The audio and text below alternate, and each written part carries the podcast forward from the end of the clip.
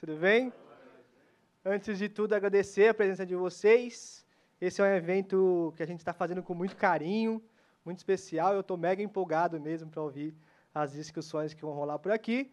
Para quem não me conhece, eu sou Gustavo Nadais, HRBP aqui da Capco Brasil, e só acharam esse cara para ser host do evento, então não tinha mais ninguém, fui eu mesmo. Tá? É, começando falando um pouquinho sobre, esse, sobre a Capco, principalmente. É, a Capco é uma consultoria global, tá? focada na transformação digital e, para falar bonito, na intersecção entre negócios e tecnologia, principalmente concentrada em clientes como financeiras, é, bancos, seguradoras e empresas do segmento de energia. Então, a gente está por aí transformando esses mercados já há mais de seis anos aqui no Brasil e há alguns anos globalmente. Então, quem não conhece a Capco, fiquem à vontade para procurar um pouquinho sobre a gente nas redes sociais. E, principalmente, hoje, não sei se está todo mundo ciente, vocês fazem parte de um podcast, certo? Então, é, esse é o primeiro podcast com vídeo que a gente está é, preparando, então já sintam-se já lisonjeados por fazer parte dessa grande transformação no nosso podcast. Né? É, Para quem não conhece, o podcast se chama Capco Talks, tudo bem? É, e você pode encontrar, não só vão encontrar esse episódio, mas também podem encontrar os episódios que a gente já falou. Tem bastante coisa interessante lá em qualquer plataforma de streaming. Tá? É, o evento de hoje, como vocês podem perceber, a gente vai falar de Pix do Brasil. Né? É, a gente tem uma agenda, eu vou deixar bem claro para vocês qual é a agenda, para não, né, vou até usar minha colinha do Faustão 2.0 aqui. Né? É, então, o, o tema central desse encontro é o Pix e o contexto do Pix no mercado brasileiro. Né? A gente começa o nosso encontro apresentando um pouquinho de uma pesquisa elaborada pelo time da Capco Brasil, comentando dados e insights relevantíssimos sobre qual é o contexto atual do PIGS no mercado brasileiro, como que isso impactou a nossa economia e quem, quem, tá, quem o que comem, o que fazem né, é, as pessoas que usam ou não usam PIX. Né? Então, a gente começa com isso, depois a gente passa para um painel de discussão. Esse painel vai ser mediado pela excelentíssima Carmen, tá? É, com alguns convidados mais do que especiais, gente muito, muito interessante principalmente muito relevante do mercado, para falar de diversos pontos de vista sobre o contexto do Pix na área de atuação que eles é, atuam, ia ficar meio bizarro, né? na área de atuação deles. E aí a gente segue para um, uma evolução, vocês estão vendo por aí, é, para quem está... Está saindo no, no, no Zoom também o QR Code? Ah, legal. Então, para quem está na, na, versão virtual do evento, a gente vai publicar. Não sei nem onde coloca, o cara falou que tem 15 câmeras. Bom, vou escolher uma.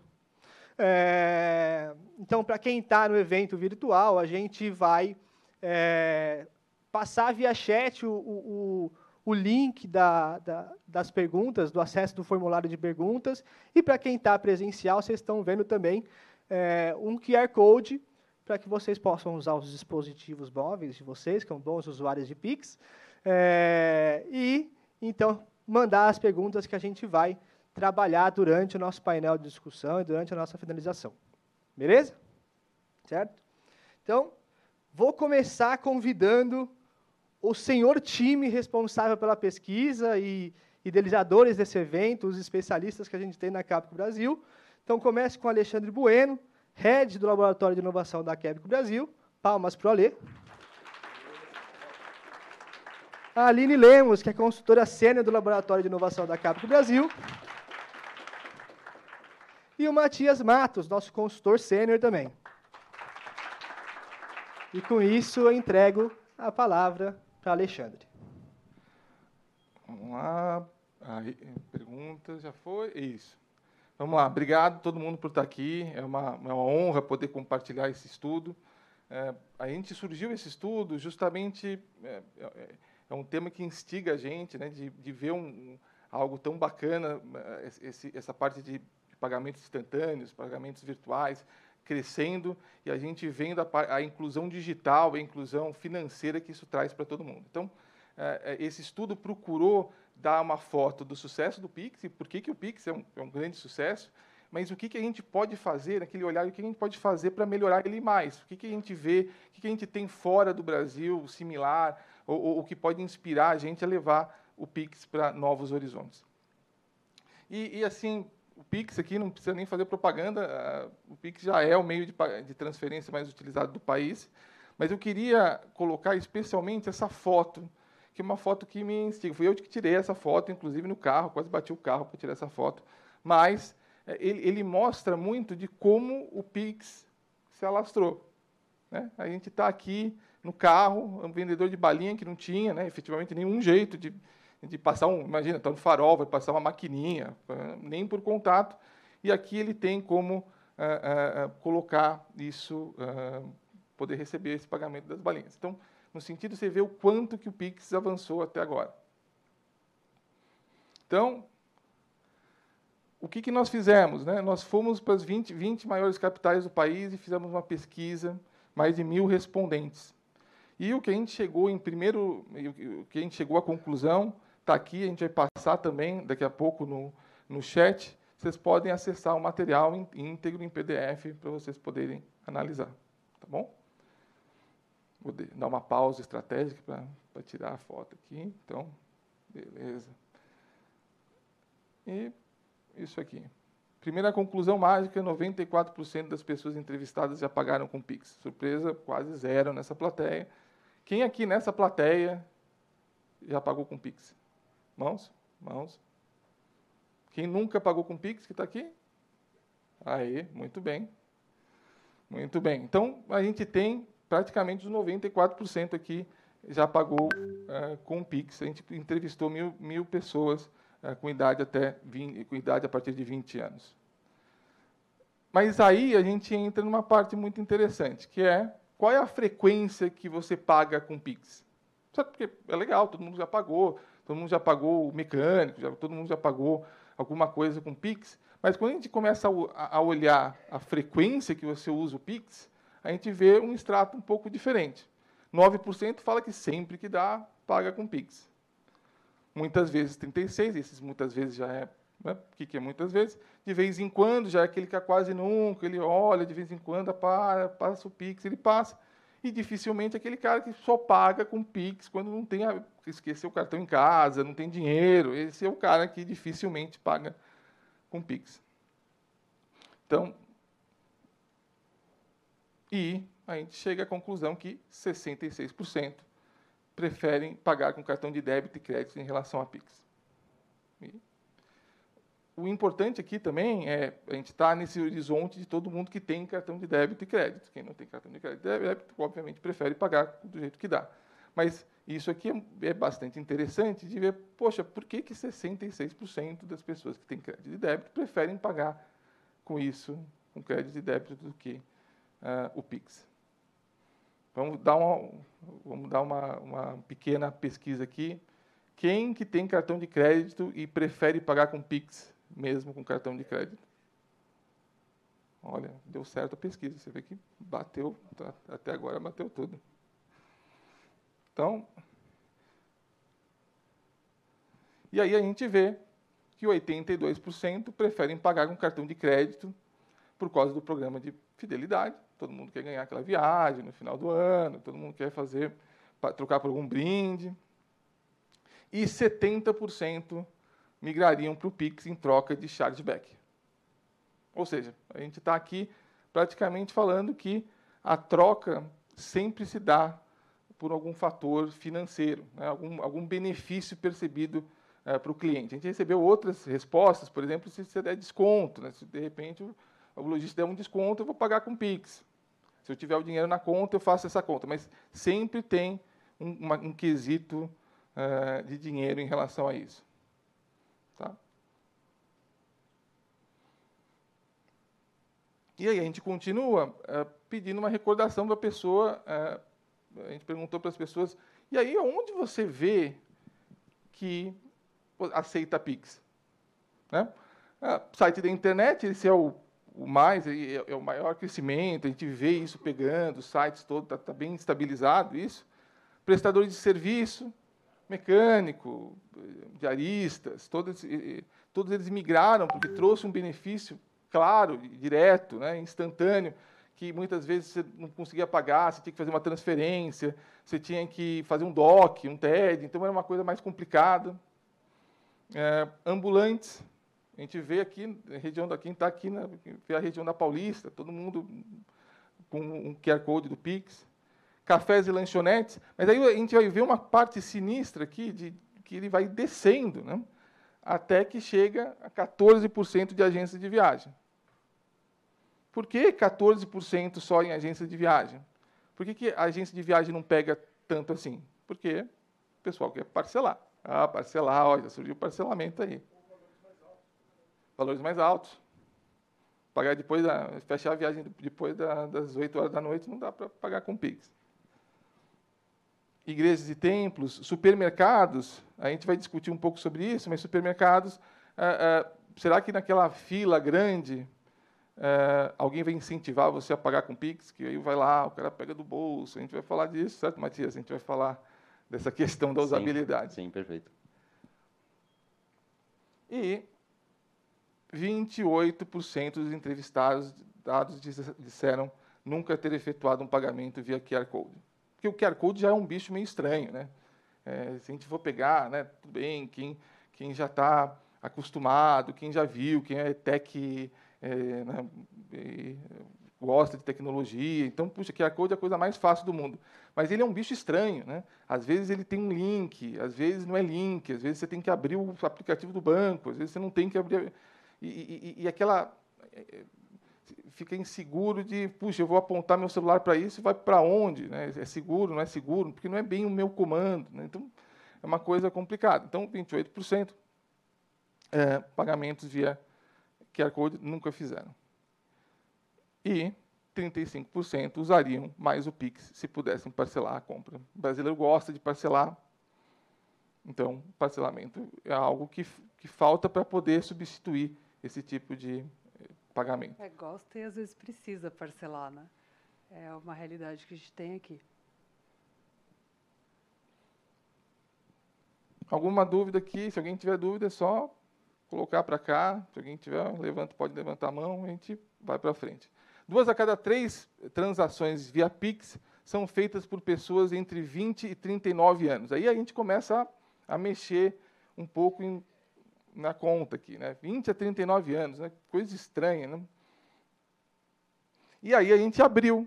Puxa, a gente vê quem, quem dificilmente, quem é o cara que, aquele que não gosta tanto assim, puxa, Pix, 20, menor que 25 anos e maior de 60 anos, 37%. Então a gente vê claramente que maior de 60, os maiores de 60 anos a gente tem uma dificuldade, uma, uma restrição maior para efetuar um pagamento via Pix.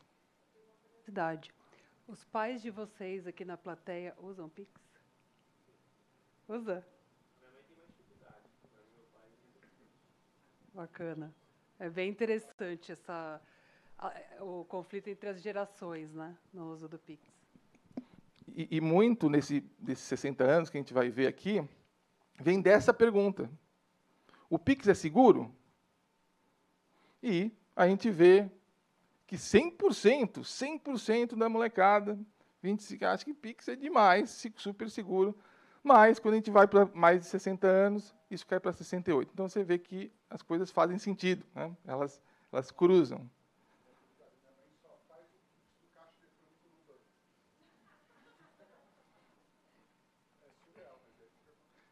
Que é justamente esse sentimento de segurança, que trilha muito o, o, o uso do Pix. E aí a gente chegou nos desafios que a gente chega à conclusão aqui. Primeiro desafio, obviamente, que a gente tem é fraude. Todo mundo vê notícia no jornal e sempre sai alardeando, então, puto, Pix, o Pix, fraude aqui, fraude ali. Integrações, se a gente está falando de lojistas, a gente tem que estar integrado isso com o sistema de pagamento do lojista, senão é uma bomba. Você imagina se tiver uma loja e ele não estiver integrado, uh, ele tem que fazer duas contabilidades, é uma coisa confusa e não rola. Velocidade do atendimento, que, puxa, supermercado, você vai lá, você está com pressa, tem uma pessoa na tua frente, né? e aí passa, aí a pessoa fala, vou pagar com Pix, tira o telefone do bolso, vê, não tem internet, tenho, se loga, aí deu erro, aí deu outro erro, e aí você está lá atrás olhando para a pessoa e falando, meu Deus, eu quero passar, e eu poderia passar mais rápido de outras formas. Né? E a jornada do cliente aqui, que a gente vai discutir um pouco melhor disso. Matias, quer discutir um pouco? Sim, sim. É, a jornada, pessoal, a gente, assim, primeiro que vale reforçar que isso é em ambientes físicos, né? Porque, assim, eu fazer uma transferência via Pix, pego o meu, meu aplicativo, hoje está bem tranquilo a jornada. Aqui a gente está olhando para uma loja, para uma padaria, né? Eu vou fazer um pagamento. Então, basicamente, via cartão de crédito, são muito poucos passos. E tem, a, tem o contactless, né? Que é, é uma questão, você aproximou o cartão, pagou, funcionou tudo certo. É, basicamente, a gente o, o, o, cliente confere a compra, insere ou aproxima o cartão, digita a senha e recebe o recibo. Em compras pequenas, contactless, ele simplesmente aproxima, já sai o recibo, está tudo certo. É, na jornada via Pix, aí um exemplo por chave, o que, que a gente vê aí? Muitos passos, bastante passos, uma jornada bem longa. É, ele tem que conferir o valor. Ele entra no app do banco. E aí cada app tem uma jornada diferente, né? depende aí do, do, do banco, do aplicativo. Tem que digitar a senha do banco. Ele busca a opção do Pix. É, busca a opção de pagar com a chave do Pix. E é, prossegue com tudo isso aí até chegar no comprovante. É, isso em um ambiente físico, imagina, num mercado, numa padaria, é uma, é uma longa jornada. Então, esse, acho que esse é um ponto de uma melhoria é, né, que a gente enxerga aí para aumentar o uso do Pix. É, nem todos os bancos eles, eles têm o QR Code que aciona direto o aplicativo do banco. Então, é, eu tenho, eu, eu tenho uma, uma é, ajudo uma, algumas instituições e a gente vai lá, de repente a gente arrecada dinheiro. Quando é QR Code, a pessoa vai lá, Pix, ah, legal, aí pega, aponta a câmera, aí não vai para lugar nenhum, aí a pessoa fica confusa e fala, não, não é isso. Então, no fundo, é, é, é, você vê que a quantidade de passos aqui é, é efetivamente é, complexa demais. Então, esse é um dos motivos, além do, da fidelidade. É, Puxa, será que eu quero isso? E, e, a gente vê em lugares, por exemplo, como na, na Inglaterra, eles têm um sistema de pagamento instantâneo, e, e, mas eles têm um domínio ali de uso de touchless. E um domínio muito grande é, é, até de uso de, é, do Google Pay e do Apple Pay. Por quê? Porque é, eu tiro ainda mais um passo. É impressionante, eu não tiro nem o cartão do bolso. Eu vou lá, está lá, eu aproximo meu celular e acabou. Então, repara, as pessoas buscam uma diminuição de passos na jornada. Então, esse é um dos grandes desafios para a gente integrar é, é, pessoas, de, não só as pessoas que têm cartão, que obviamente vão, vão preferir uma jornada mais simples, mas também as pessoas que têm mais dificuldade digital, porque elas vão querer menos passos. Opa, perfeito. E tem um ponto aqui também, é a questão do, do, da velocidade da internet, né, da conexão. É, a pessoa tem que estar com o 4G funcionando. Muitas, muitas vezes a pessoa tem um plano controle que, enfim, não, não, não funciona na hora, então a opção do cartão se torna mais viável. É, e aí a gente entra, a gente vê os passos e a gente vê alguns desafios que a gente tem. Né? Um deles é que a gente tem um índice de educação financeira, esse aqui é um índice que o Banco Central publicou algum tempo atrás, uh, de 35 sobre 100. Isso aqui varia dependendo do, do estado e do local, que varia de até a menos de 20. Né?